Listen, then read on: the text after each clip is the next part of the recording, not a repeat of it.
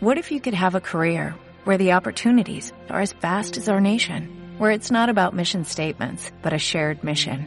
At U.S. Customs and Border Protection, we go beyond to protect more than borders, from ship to shore, air to ground, cities to local communities. CBP agents and officers are keeping people safe.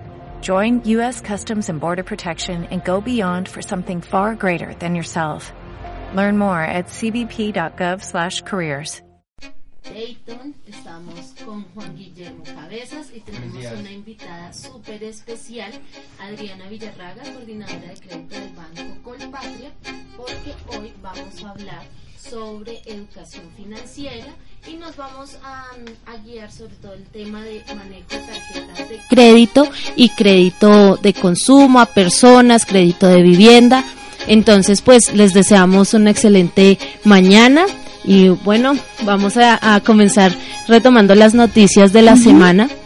Bueno, muy buenos días para todos. Recuerden que durante este mes de enero su programa Metamorfosis va a estar enfocado en hablar sobre educación financiera, algo muy, muy, muy importante. Hace ocho días hablábamos de los tips de ahorro.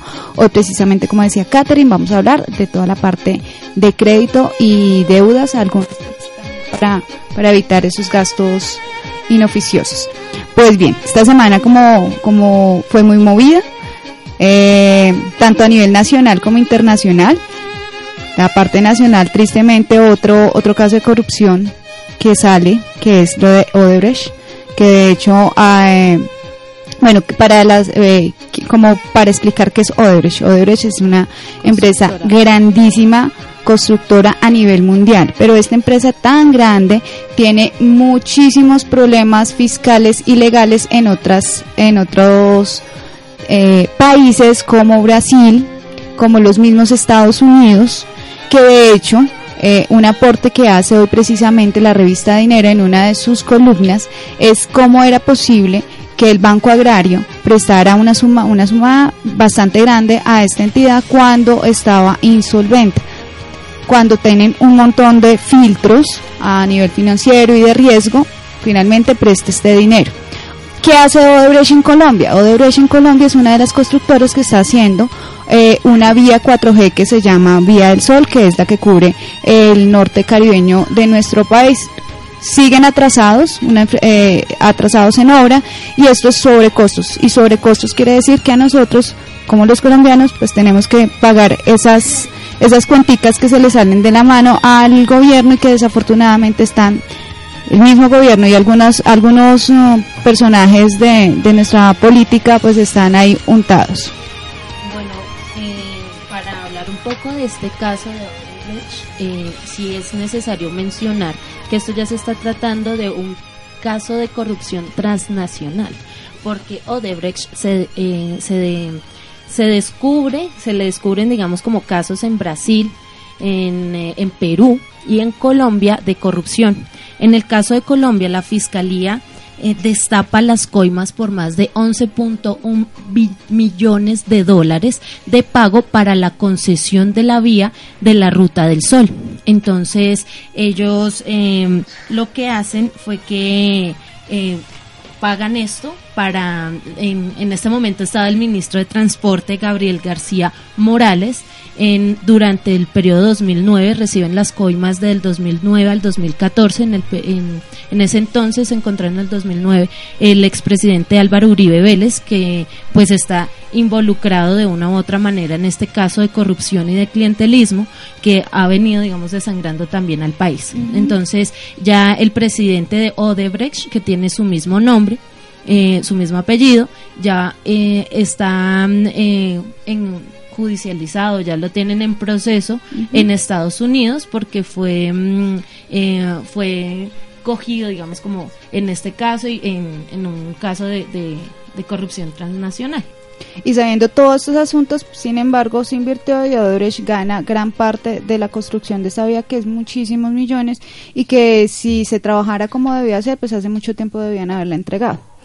Bueno, pasamos a esto que es lastimoso, que va a ser una noticia que, por supuesto, los medios de comunicación tradicionales van a estar hablando mucho. Eh, recomendadísimo, lean el artículo de dinero que salió hoy sobre, sobre este caso y vamos al, a, a, lo que pasó el viernes principalmente, que llega Trump a la presidencia de Estados Unidos y se va Barack Obama. Entonces, Guillermo tiene ¿Nos puedes decir un poco durante esto, este, este, todo este periodo de Obama, qué ha pasado, qué pasó, lo, las cosas que tal vez los medios no, no publican de a mucho, digamos que lo que lo que hacen bien, que es el marketing político, pero creo que lo utilizó muy bien fue Obama a, través de las redes y eso fue algún punto positivo y Trump pues utiliza la mediática para hacer polémicas. son dos polos opuestos, pero sí quisiera que Guille nos regalara su apreciación sobre Obama. Eh, sí, muy buenos días a toda la audiencia. Bueno, eh, Barack Obama ha sido eh, un presidente muy mediático durante sus dos eh, periodos de presidente en los Estados Unidos. todo el mundo lo ha tenido bajo la mirada de un excelente presidente pero como acaba de decir bien Janet, eh, todo eso es mediático. Eh, por ejemplo, hay índices desde la economía. Todo el mundo cree que Obama rescató a los Estados Unidos o al mundo desde una crisis del 2008, pero eso es falso. Antes del 2008, la deuda externa que tenía los Estados Unidos era cerca de casi 11 billones de dólares. Hoy asciende a más de 17 billones de dólares, empezando por ahí. Eh, Barack Obama registra eh, un crecimiento del Producto Interno Bruto durante ocho años de legislación eh, de cerca de menos del 0.5% en el PIB de los Estados Unidos. y bueno, y todas las dinámicas del neoliberalismo y de las multinacionales que salieron de los Estados Unidos y se asentaron en varios lugares del mundo, cosa que hoy día dentro de su discurso nacionalista de Donald Trump pretende y ya ha pretendido con la General Motors y Ford devolver a estas empresas a los Estados Unidos y supone que con esto pues va a favorecer laboralmente a muchos de los estadounidenses. Estadounidenses obvio pues según su discurso nacionalista y fascista que es el hombre macho blanco, eh, es el mismo que se maneja desde hace varios siglos, desde Europa. Eh, cuando Obama llega a la presidencia en, el año 2009, eh, como les venía diciendo, el crecimiento de su economía ha sido prácticamente muy bajo, casi nada para los Estados Unidos. El mandatario, que tanto dicen que bueno, no por su raza o sus creencias, y por lo que muchos latinos pues salieron a las calles y se rasgaron las vestiduras diciendo que los latinos ya iban a prácticamente a la fisura con Donald Trump, pero no se han dado cuenta que Obama deportó a cerca de casi 3 millones de personas, eh, los expulsó de los Estados Unidos. Eh, un premio Nobel de la Paz que le dieron a Barack Obama pero tampoco registran los miles de muertos que tiene Siria, Libia, Oman, cosa que sí registran los decenas de muertos que pasan en París, Alemania, Estados Unidos con esas matanzas.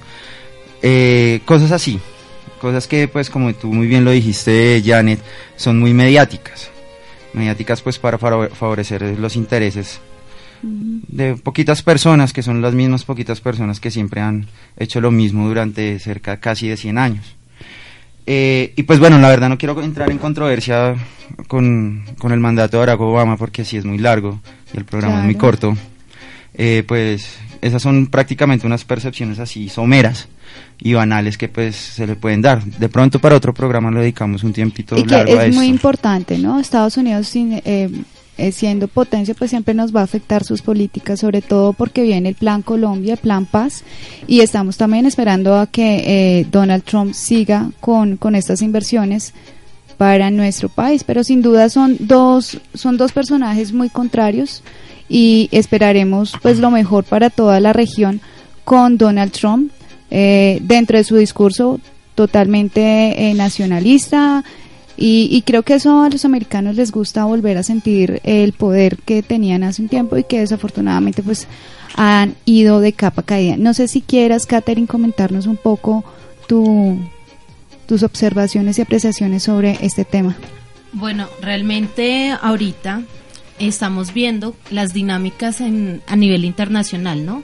La superestructura, eh, o bueno, para ponerlo en términos un poco más sencillos, nos estamos dando cuenta que la ideología que se está manejando a nivel internacional son los nacionalismos. Hemos visto a Gran Bretaña, hemos visto a, Inglaterra, quiero decir, eh, ahorita de vuelta como a sus principios, siglo XVIII, vuelven, eh, digamos, eh, salen de, de, la Unión Europea, llega eh, Donald Trump después de un demócrata que estuvo en, en la presidencia de los Estados Unidos, que hizo lo que pudo aunque sí, obviamente con errores, con una posición, aunque no fue guerrerista, por lo menos por lo que yo pienso, eh, sí, digamos, eh, vale la pena resaltar que eh, Barack Obama hace que después de... ¿Sí? Ahí está bien. Gracias. Ahora sí me escuchan. Hablé todo y no me han escuchado. bueno, eh, Barack Obama hace después de la crisis del 2008 que los Estados Unidos vuelva a estabilizarse, empieza a generar empleo, que sí toma medidas migratorias supremamente eh, forzosas para, para los latinoamericanos, porque hace devolver, deporta mucha gente, ¿sí? Pero pues vuelve a reactivar la economía. Sí, son decisiones que en política pública hay que medir eh, a través de costo-beneficio, ¿no? Eh, garantizando así como la calidad de vida para sus conciudadanos. Eh, realmente pues eh, fue un, un, un, buen gobierno en la medida que tuvo acercamientos con las nuevas izquierdas latinoamericanas, en la medida que fue escuchado, en la medida que eh, propició, digamos, nuevos escenarios económicos. y bueno, realmente ahora es esperar, eh, ni, siquiera esperar, más bien yo diría y apoyaría mucho, eh, digamos, a las mujeres que hoy se encuentran eh, marchando en Estados Unidos en contra de este nacionalista Donald Trump, realmente que es muy, podríamos decirlo muy coloquial, pero pues machista, porque pretende sacar, digamos, a las mujeres del gobierno y no tener unas medidas, y pretende tener unas medidas contrarias, digamos, a nosotras como mujeres, entonces realmente apoyaría eso. Bueno, esperaremos entonces de aquí a, a, estos a este periodo que puede pasar, porque también puede ser que hace parte de, su marketing ser tan polémico, puede hacer que favorezca. Eh, lo que sí es bien, claro es que empieza esta etapa de Trump y estaremos muy, muy, muy atentos a cómo se mueva porque finalmente afecta nuestra economía. Son exactamente las 11 y 17 minutos y vamos a nuestra primera pausa musical para entrar a nuestro tema principal sobre educación financiera, hoy toda la parte de créditos y tarjetas. Gracias.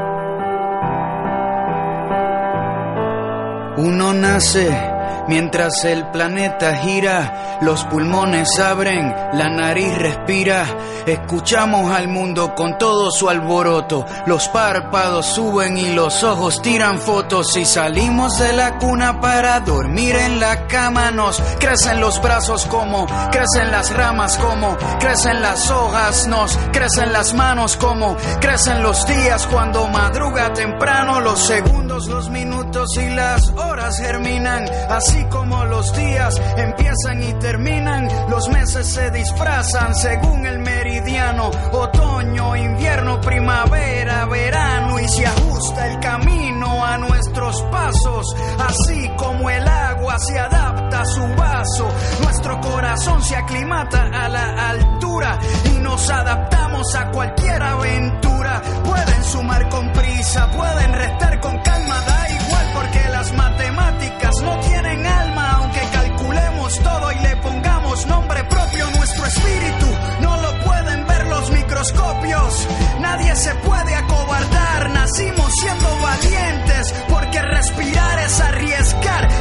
es el momento de agarrar el impulso. Las emociones las narra nuestro pulso.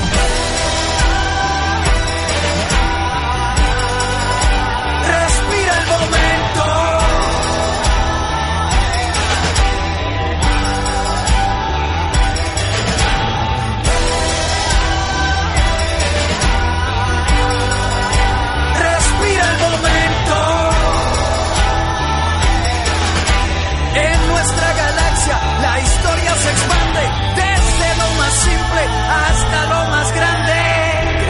Junto a los cuerpos celestes. Somos el norte, sureste y oeste. Somos la tierra con todas sus huellas. Una supernova entre todas las estrellas.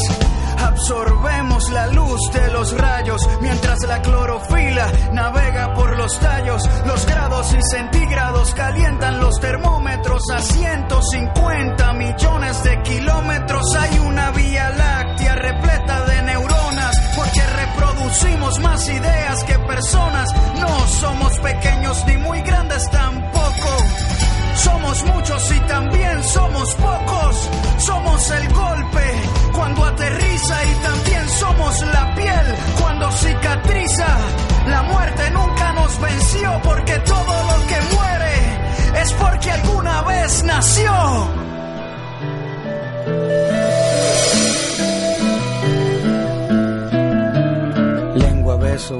labio, niño, joven, viejo, sabio, calvo, rizo, pelo, lacio, techo, casa, cielo, espacio, sexo, orgasmo, se humedece, quizás nunca, siempre, a veces, libro, letra, cuento, narra, ron con hielo, trago, barra, tres millones de latidos en un periodo mensual. Caminamos dando diez mil pasos en un día normal, crudo, hervido, asado, frito, guerra, iglesia, rezo, grito, muy poquito, demasiado, corro, vuelo, salto, nado, puede llegar algún día el colmo de la biología, vivir con sangre caliente pa' morir a sangre fría.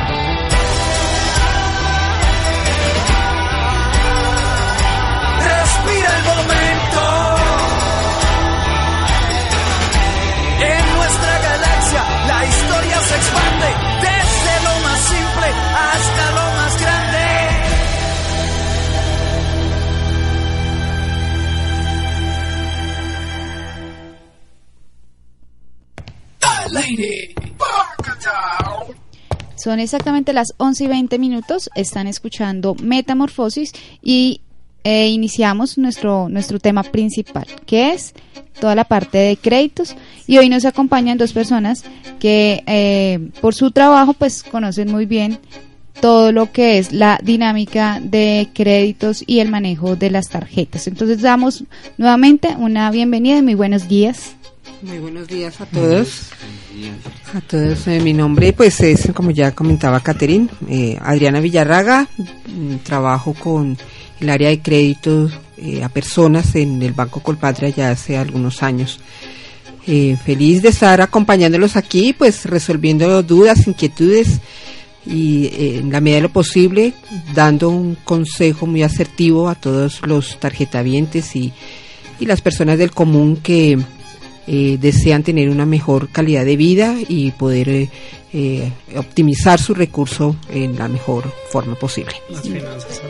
Y nuevamente nos acompaña Francisco eh, y también nos va a aclarar muchos eh, temas sobre la parte de crédito y también un poco de inversión. Entonces vamos a iniciar. Eh, a, mí me, a, a mí me gustaría saber es, como persona natural, común y corriente, ¿a qué créditos tengo acceso? Bueno, la persona del común tiene acceso a todo tipo de crédito, ¿no? Desde el más básico, que es una tarjeta de crédito, hasta el más complejo, que en la, eh, es un crédito leasing en la parte de hipotecario. En la parte de tarjetas de crédito, pues igual tenemos varias, varias tarjetas, que es la clásica, la básica, eh, eh, Mastercard, dependiendo pues también de, de, la franquicia que se tenga, la Visa, la Master, o hay marcas compartidas también.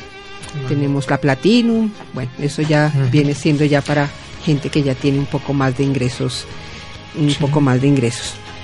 Ok, entonces precisamente sale un artículo eh, de finanzas personales y habla de un estudio que dice la Superintendencia Financiera en qué es lo que nos estamos gastando nosotros los colombianos en la tarjeta de crédito. Y hablamos precisamente de hace ocho días que a veces hacemos gastos inoficiosos o hacemos avances que no valen la pena. Entonces a mí me gustaría que ustedes, que ya saben del tema, cómo es la dinámica de una tarjeta de crédito eh, en una compra que las eh, cuando diferimos eh, esos avances que tan buenos son porque lo hacemos bueno es de aclarar que hay créditos de, liquidez o cupos de rotativos que son sobregiros y tarjetas de crédito y créditos rotativos.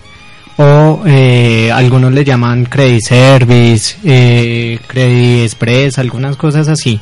Básicamente estos tienen una cuota de manejo es porque no hay un estudio como tal, o sea, ya se hizo el estudio y se le dio un cupo abierto a la persona para que lo utilice en cualquier momento. Básicamente es por eso el costo de cuota de manejo.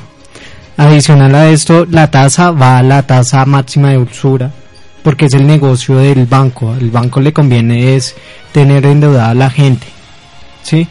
Entonces, eh, básicamente eh, le hacemos promociones, de pronto le hacemos la compra de cartera. Lo que sucede con los créditos como rotativos es que muchos de estos pasan, se van diferidos siempre a 36 meses. Y son créditos que no tienen fin. Entonces, estos créditos son para generar liquidez. Entendemos como liquidez es cuando nosotros nos hace falta plata y para resolver alguna cosa rápidamente. Entonces es aconsejable que estos créditos como las tarjetas de crédito sobre giros y créditos rotativos se utilicen a menos cuotas, a un corto plazo. Entonces ahí también tenemos que ver que hay créditos a corto plazo y a largo plazo, igual que las inversiones. Si tenga en cuenta eh, al momento de utilizar la tarjeta de crédito, lo que, lo que Francisco comenta, eh, utilice la menor tiempo posible eh, los bancos nunca pueden exceder la tasa máxima que, de usura que regula la superfinanciera. Nunca podrán tener una, una tasa por encima de la ley. Eh, es aconsejable que hagan las compras a un corto periodo y únicamente en casos extremos, en caso de que ya ustedes realmente con el ingreso mensual no puedan eh, solventar esta parte, ahorita, por ejemplo, cuando estamos en la, en la inicio de, estudio de los muchachos, pues eh, si ustedes tienen que comprar los útiles escolares de los muchachos, utilícenla, pero solamente a dos meses como máximo. Como máximo para que no tengan que entrar, incurrir en gastos adicionales. Recuerden que entran los muchachos, tienen que pagar eh, pensiones, transporte y bueno, todo lo demás que esto requiere y una y un cargo adicional que es la tarjeta de crédito eh, se, se va volviendo inmanejable. Eh, por otro lado, los cupos rotativos, sí, esos, eh, los cupos mm, son muy tentadores. ¿Nos puedes explicar de pronto a la audiencia? mucha gente de pronto no conoce qué es un cupo rotativo. El cupo rotativo básicamente es mm, una tarjeta de crédito, pero va atada a una cuenta corriente, una cuenta de ahorros, de acuerdo a cómo se lo venda el banco, la entidad. Mm. Eh, este tiene un cupo limitado también y lo puede utilizar a través de su tarjeta, a, través de su tarjeta débito y lo puede hacer a través de su cajero, de su entidad o cuando tienen algunos convenios como es con Servibanca o con ATH o dependiendo de la entidad que tengan algún convenio, pueden utilizarlo, igual pueden diferirlo hasta 60 meses. Em, hay que tener mucha prudencia realmente porque las tasas es lo que nos están comiendo ahorita. Mm, los, las entidades financieras incluso están haciendo ahorita muchos eh, eh, eh, acuerdos con otras entidades. Recuerden que tenemos eh, eh, las cadenas de almacenes que nos ofrecen su tarjeta, el éxito, Sencosud, Metro, Easy, nos ofrecen las marcas compartidas. Esto, pues en alguna parte, en alguna medida, alivian un poco el bolsillo de, de la gente del común, porque pues consigue sus descuentos, muy buenos descuentos, pero asimismo tienen que mediar qué tan bueno es el descuento frente a una tasa que están pagando. Ahorita con el tema de, del incremento a partir del primero de enero, pues eh, nos afectó bastante eh, el bolsillo a muchos colombianos. Entonces siempre hay que tener mucha precaución con, con el tema de las tarjetas de crédito. Lo óptimo es que solamente tengamos como máximo dos tarjetas de crédito como máximo. Perdón. Y em, en tratar de no coparlas siempre, sino ser muy prudentes. Puede ser que tengan una tarjeta mm, normal, una tarjeta em, y otra marca compartida, la que les mencionaba yo, una Sencosud, una... Eh, de las grandes superficies. De las grandes superficies. Y incluso lo hacen también con bombas de servicio, de estaciones de servicios, con LAN. Eso es importante pues tenerlo en cuenta de pronto para utilizarlo como promoción por lo que son puntos, dan puntos, kilómetros. Entonces, como gran medida es como una estrategia como para ese beneficio, pero no quiere decir que usted se endeude totalmente. Tengan en cuenta que usted siempre debe que tener como un margen de capacidad de pago del 30% de su salario. Es decir, si yo gano un millón, máximo hasta 300 mil pesos puedo pagar en crédito la sumatoria de crédito o máximo a 400, dependiendo. Pero tengan en cuenta esto. Entonces no es porque el banco me apruebe a mí una tarjeta de 6 millones, la voy a utilizar hasta el tope y tengo que recurrir a adquirir otra para soportar esta que eso es un gran un grave error que se está cometiendo. Sí, exactamente, hay muchas personas que hacen eso, ¿no? Acuden a otro crédito para poder tapar, eh, eh, como dicen, como decimos, tapan un hueco y destapan otro. Abren, sí, cierran y abren huecos solamente y eso se va volviendo es un juego financiero que no va a terminar nunca. Entonces ten, eh, hay que tener mucho mucho cuidado con, con esto. Algo bien importante, ambos tocaron la tasa de usura. Brevemente, cualquiera de los dos me pueden explicar y explicarle a nuestros oyentes qué es una tasa de usura. La tasa de usura es como la tasa máxima que los bancos pueden aprobar todos los créditos. Esto es como lo hace el gobierno con el Banco de la República para regular lo que son temas económicos como la inflación. Vemos que en el 2016, el año pasado, todo el tiempo el Banco de la República estuvo subiendo las tasas. Y hay artículos como Revista Dinero que nos hablan que la gente se sigue endeudando de igual medida o mayor medida. Entonces tener que en cuenta esto. Es la máxima tasa que le puede cobrar el banco. ¿Sabemos alguien el dato? De pronto podamos buscar un momento. ¿Cuál es la tasa de usura para este año? ¿Sé que incrementó? Eso es mensual. Ah, es mensual. Más, no sé si quién, eh, de, de nosotros ya más adelante les vamos a dar la tasa para este mes. Mire, precisamente en este artículo hablaba algo eh, que nuestra invitada eh, decía y es endeudarnos inteligentemente y es que les voy a comentar que una de las maneras como nosotros nos endeudamos y manejamos mal nuestras tarjetas es que utilizamos nuestros topes máximos para hacer avances de tarjetas. ¿Para qué utilizamos estos avances? Para salir a rumbear, para pagar eh, nuevamente otros créditos, para alimentación, y adicional lo estamos cubriendo, bueno, estos avances tienen un plazo de 36 meses. A mí me gustaría que nos explicaran un poco qué pasa con esos avances. Yo quiero hacer un avance de 400 mil pesos. Se difieren a 36 eh, cuotas, que es lo que comenta el artículo. ¿Qué tan bueno y qué tan malo son esos avances? Bueno, eh, todos los bancos tienen una como una línea de atención al cliente y ese plazo automático ustedes lo pueden modificar. Si ustedes le pueden hacer la compra a 12 meses, a 5 meses lo pueden realizar a través de la línea de atención o de pronto en las oficinas. En el banco que yo trabajaba no se hacía mediante oficina, sino tenían que ir a la servilínea, que es el que le llaman servibanca, alguna cosa así. Entonces es tener en cuenta entre menos hagan el avance, en menos tiempo hagan el avance, pues pagan menos, menos intereses. Escúchame, Francisco, hay, hay entidades donde El plazo único es a 36 meses o a 24. O sea, hay fijos, fijos. Fijos, o sea que si tú haces un avance de 200 mil pesos vas a terminar pagando esos 200 a 24 meses. Por Dios, es que esto es mucho.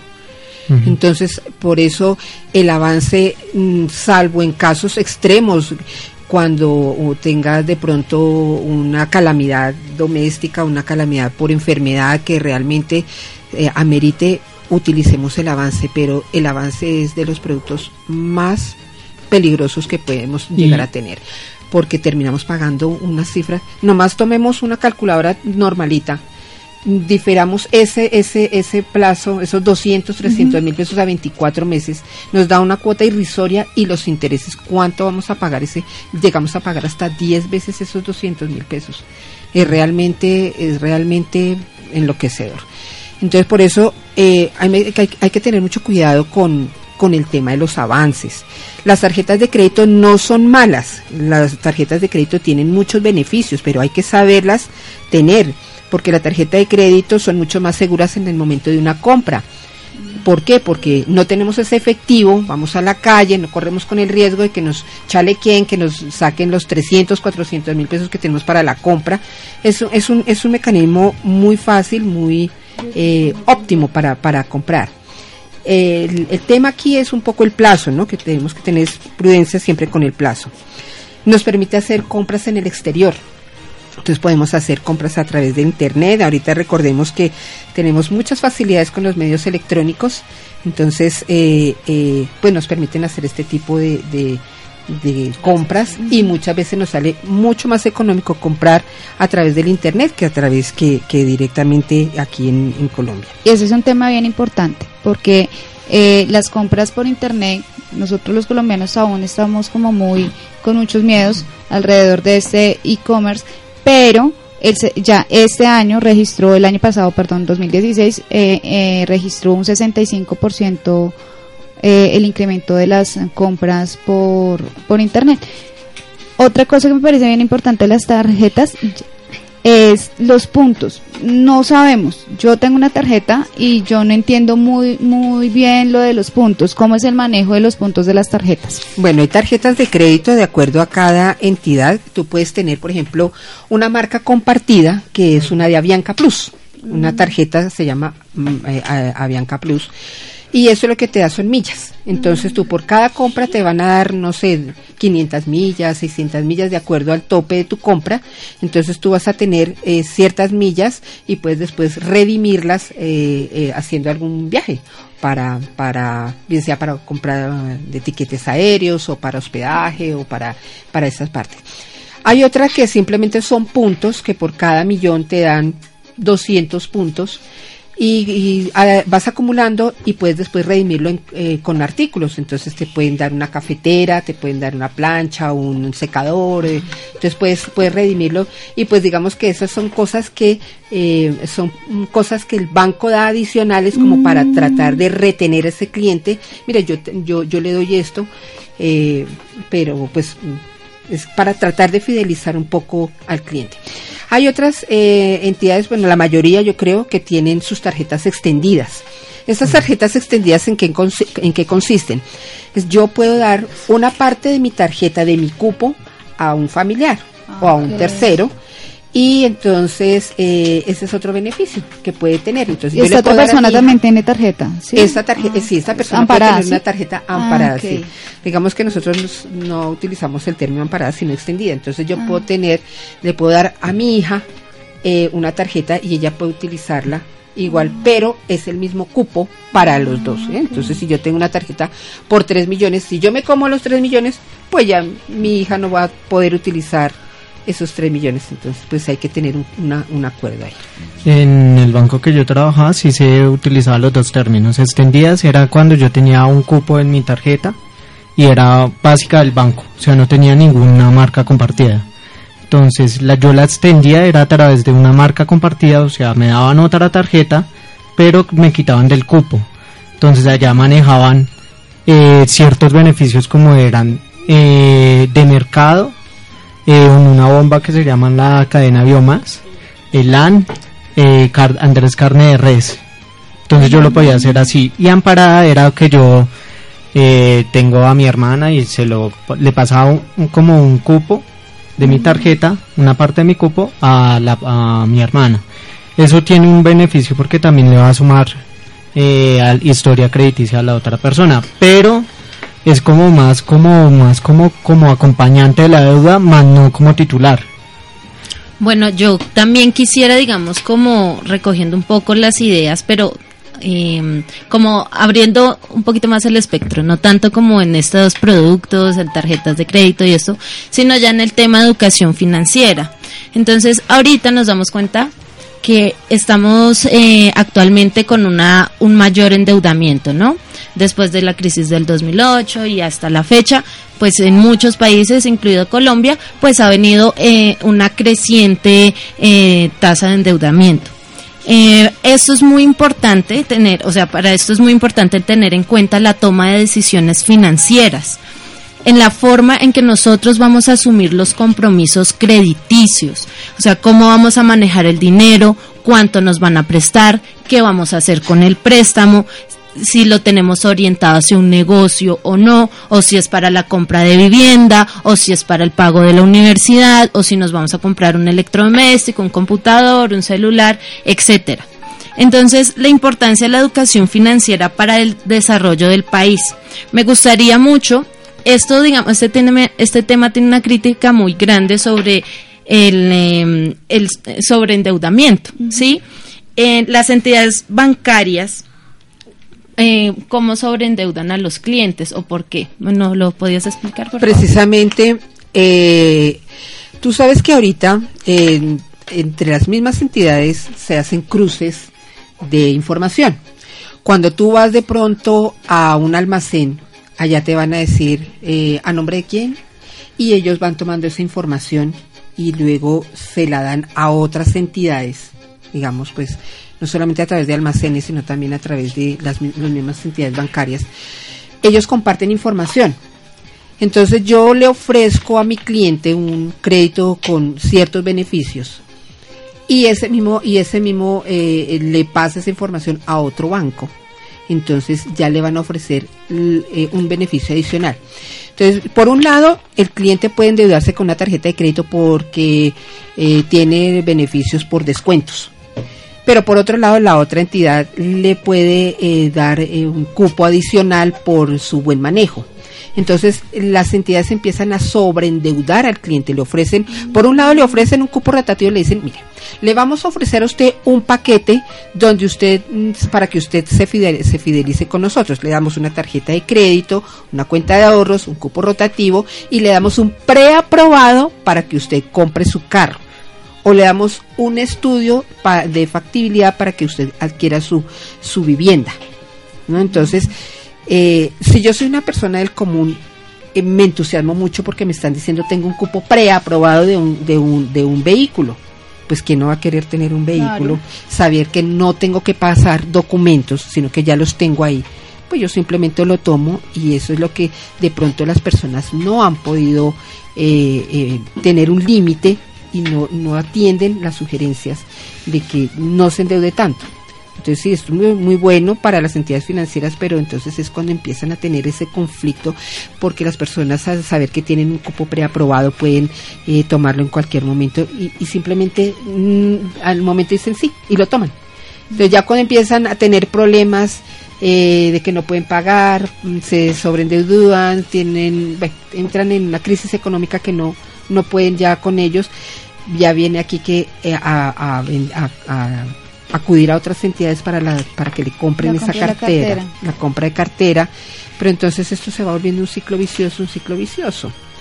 Entonces, pues hay que tener mucha prudencia y saber exactamente con qué efectivo cuento, hasta dónde llega mi capacidad de endeudamiento, hasta dónde como persona, como inclusive es que la misma ama de casa puede llegar a saber, yo tengo tanto dinero para poder invertir o tanto dinero para poder gastar. Y eso, eh, eh, pues eso va, es la cultura de, de, nosotros los igual tener en cuenta que a veces nosotros vemos la tarjeta de crédito como un lujo, como un estatus. Eso es falso. Si yo veo una persona con 10 tarjetas de crédito, yo no le digo, ese man tiene plata, yo digo, este man está es más endeudado que el Chiras. Entonces, eh, una tarjeta de crédito no quiere decir estatus, simplemente es es como endeudarse ahí por endeudarse. Bueno, entonces yo también quisiera eh, resaltar en cuanto a la educación financiera, que son los conocimientos, son las habilidades que nosotros tenemos para resolver las decisiones eh, financieras que tengamos. Entonces, digamos, básicamente vamos a hablar de tres interrogantes que tenemos que preguntarnos a la hora de que vayamos a tomar un crédito o a, a tener una tarjeta de crédito o algún tipo de producto financiero. Entonces, la primera de ellas, ¿hasta qué punto me puedo endeudar? es cuando usted va a reflexionar, va a ver si tiene un salario de, pues usted puede tener un salario de un millón quinientos a tres millones, pero pues según, digamos, la, la capacidad de cupo, la capacidad de endeudamiento que usted tenga. Porque si, digamos, usted tiene hijos, o está pagando la universidad, o tiene que pagar arriendo, o algo así, pues tiene que primero priorizar y saber exactamente cuánto se puede endeudar. Aquí Francisco hacía referencia del 30%, ¿sí? El ejemplo más tangible es si usted gana un millón de pesos, pues no se vaya a endeudar más del 30%. ¿no? No se vaya a endeudar, que después le toque pedir prestado a otra gente para pagar esas deudas. O, lo peor, que quede en data crédito por no poder, no poder pagar estas cuotas. Entonces es mejor que usted priorice, listo, voy a pagar eh, mi, las cuotas de la universidad eh, con tanto, eh, diga usted, no sé, digamos, va, va a financiar 400 mil pesos mensuales, ¿sí? dependiendo también de cuánto le cueste a seis meses y el otro, digamos, que usted haya tenido un ahorro y, y pueda, digamos, pagar la mitad y la otra mitad, pues lo difiera a seis meses, ¿sí?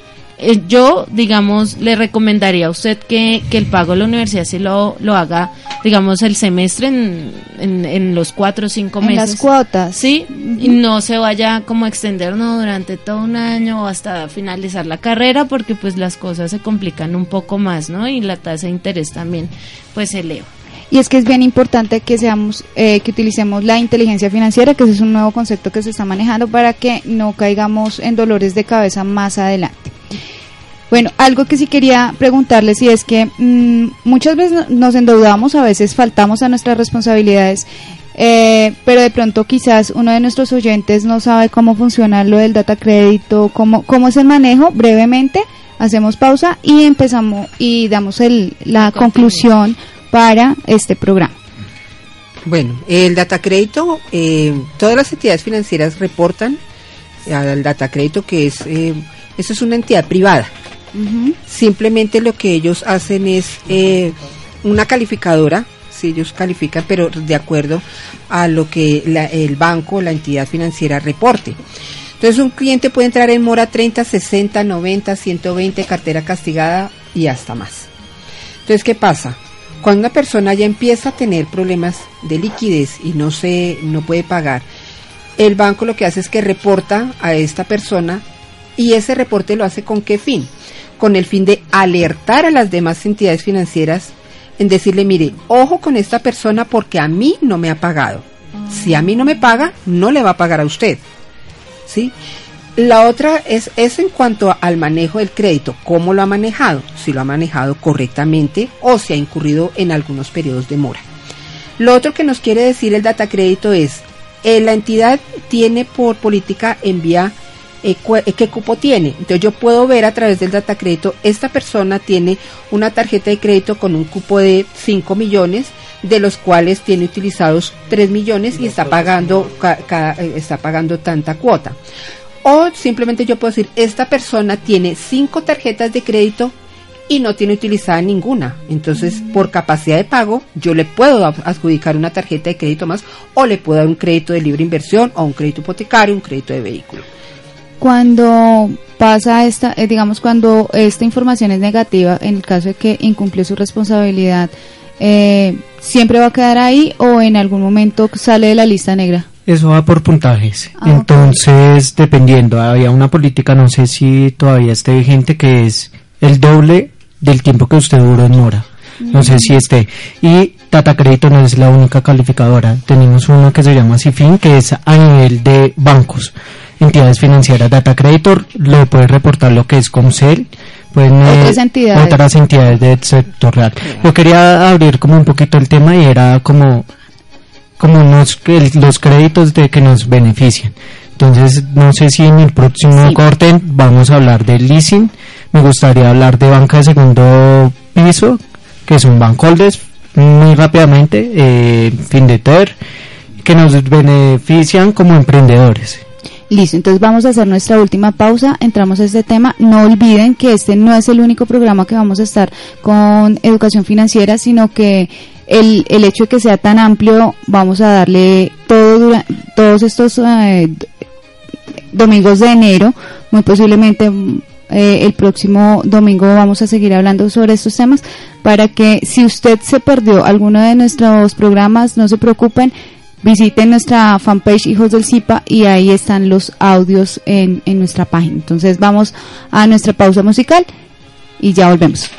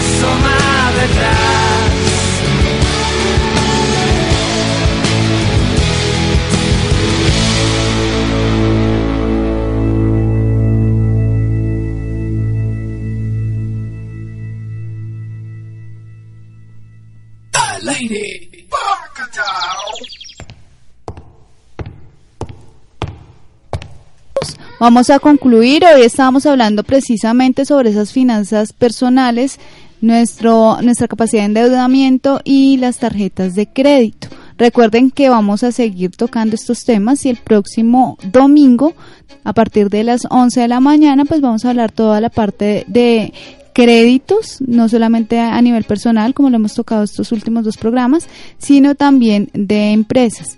Eh, digamos que hemos tenido una dinámica de hablar mucho con, de las tarjetas de crédito eh, y, hemos hablado de, los pecados de las tarjetas de crédito.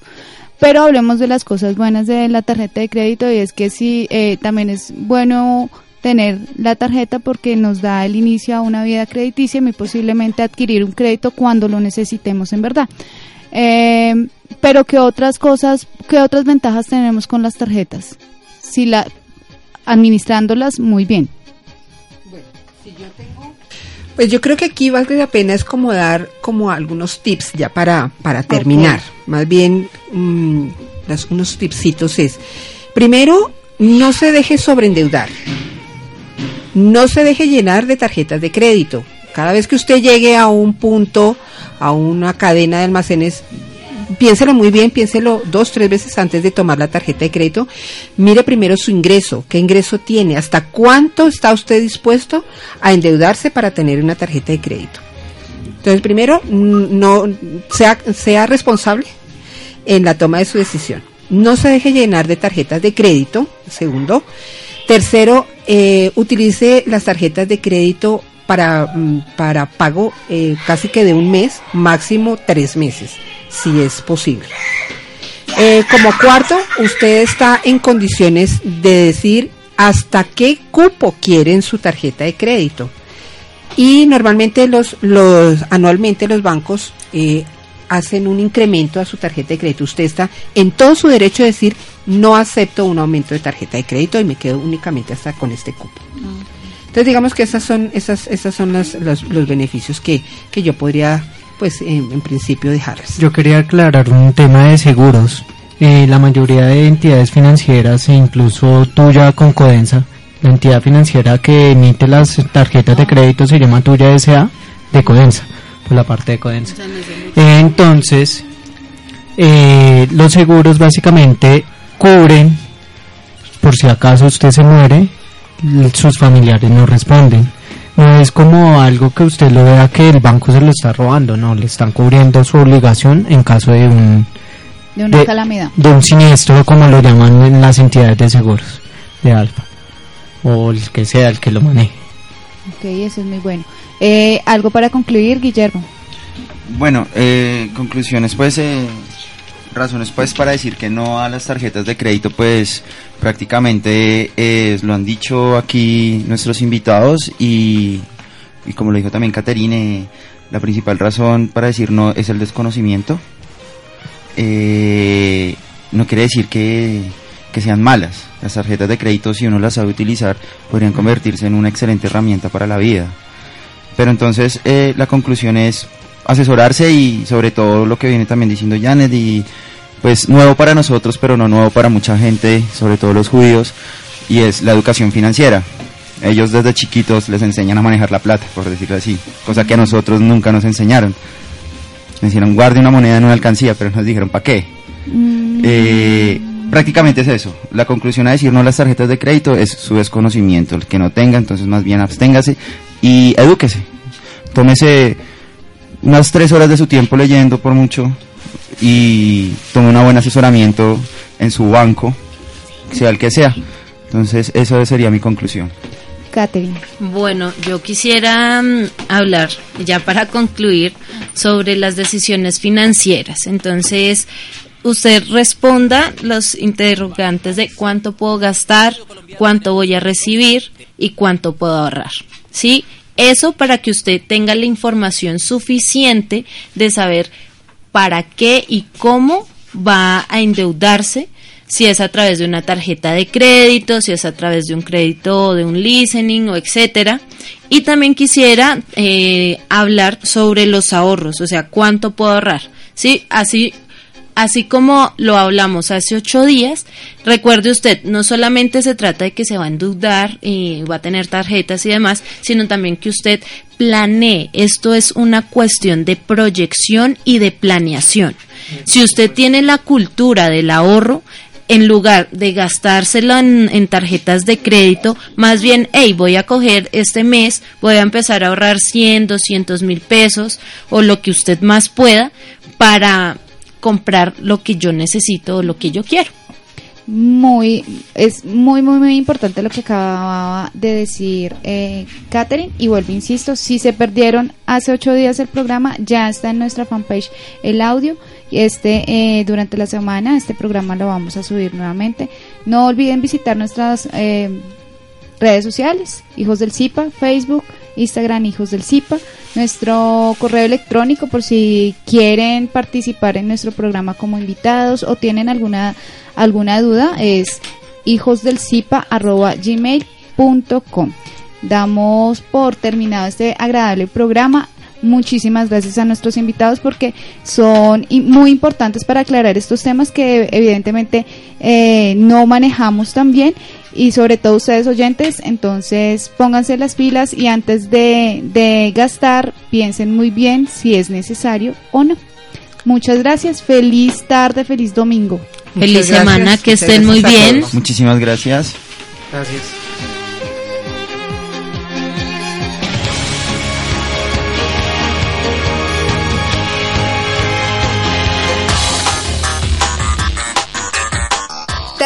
Nuestro programa. Te invitamos a que nos escuches el próximo domingo aquí por tu emisora Bacatá Estéreo. Escríbenos y visita nuestras redes sociales.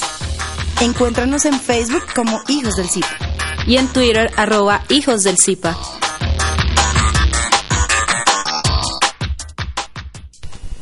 Como un homenaje a nuestros símbolos patrios, Bacatá Estéreo presenta nuestro himno oficial del municipio de Funza Letra y música, Padre Juan José Briceño.